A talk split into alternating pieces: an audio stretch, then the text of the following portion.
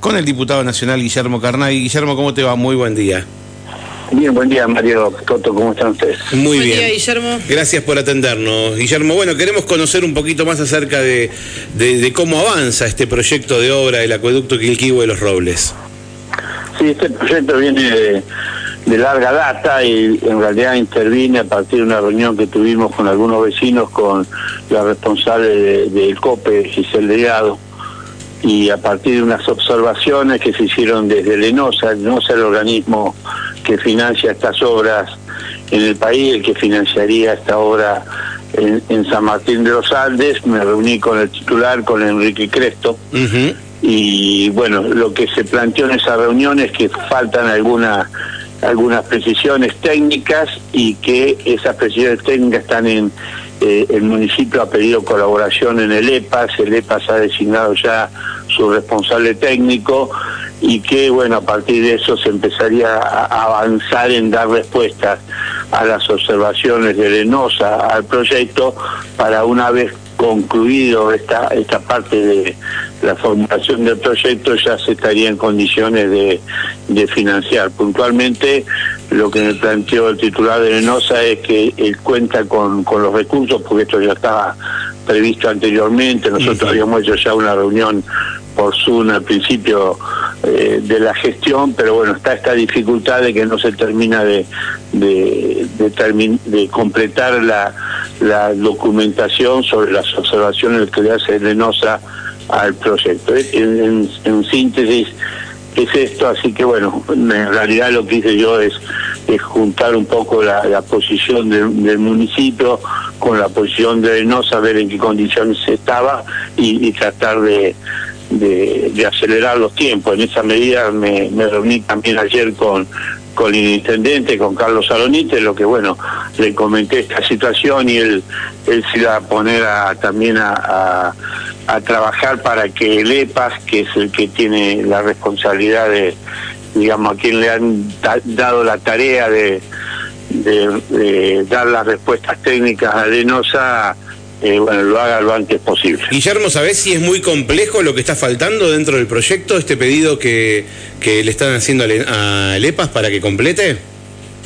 El, el, el pedido yo lo tuve, son, son cuestiones eh, técnicas, a mí me habían pasado justamente esas observaciones, me habían pasado en esta reunión en el COPE, son cuestiones cumplibles, eh, entiendo yo que no son demasiado complejas, pero sí hay, hay observaciones para, para realizar, pero que el EPAC tiene esa capacidad esa capacidad técnica para hacerlo.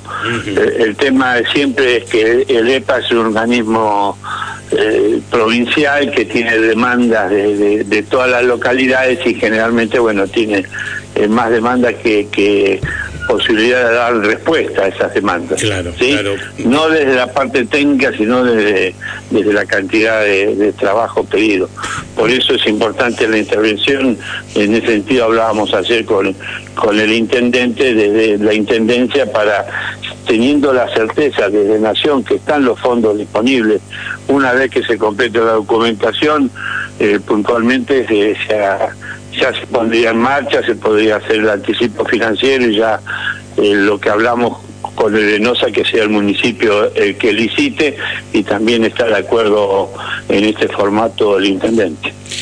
Guillermo, recién eh, más o menos lo dijiste. ¿Cuáles serían los pasos? Ahora hay que hacer esta revisión, ¿no? Que la debería hacer el EPAS, entonces eh, a pedido de Lenosa, y después se tiene que pedir el financiamiento.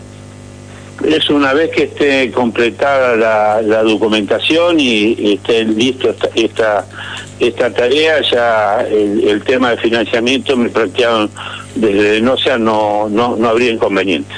¿Tenés, eh, eh, ¿Tenés en mente algún detalle de, de, este proyecto? Digo, si sabés cuántos kilómetros tiene, si sabés por dónde pasa, si sabés cuánto, cuánta guita hay que invertir. Eh, y, La, y, el proyecto sí. es... El proyecto es, eh, del, en el año 18 el presupuesto era de 70 millones de pesos. En el 18. Bueno, habría que, en el 18, son cuatro años atrás, así que habría, mm. habría que hacer, habría que hacer los cálculos.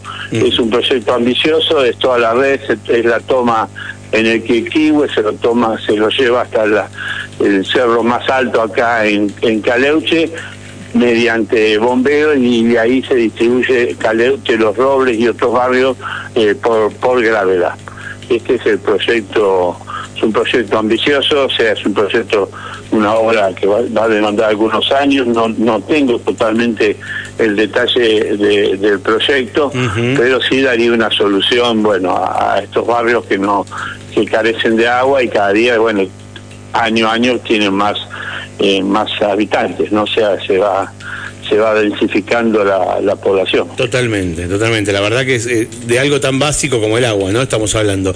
Eh, tan, tan, tan este importante. Este loteo, este loteo nace, eh, es un loteo que está nace en los años 70 sin ningún servicio, estaba por fuera del ejido, o sea, esto fue una, estoy hablando de Caleuche, estaba estaba fuera de, del ejido municipal eh, y se, bueno, se loteó una zona de montaña, de bosque, con lotes de dimensiones pequeñas, son 700 metros promedio, eh, en una zona de bosque y con pendiente y sin ningún servicio.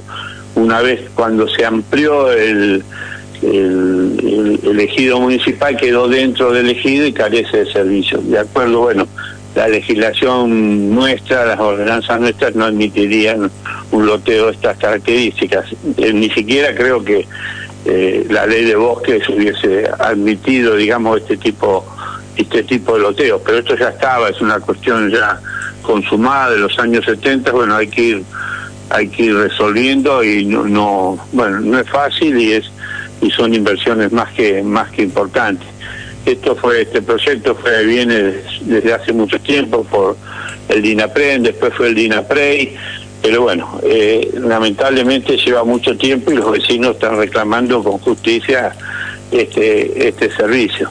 Así que bueno, nada, desde el diputado tratar de colaborar para que para acelerar los tiempos para que esto se ponga en marcha. Bien, bien. Bueno, ojalá que, que lo puedan terminar, eh, que puedan, lo puedan gestionar y pueda, pueda realmente eh, resolverse esta problemática que tienen cantidades y cantidades de vecinos.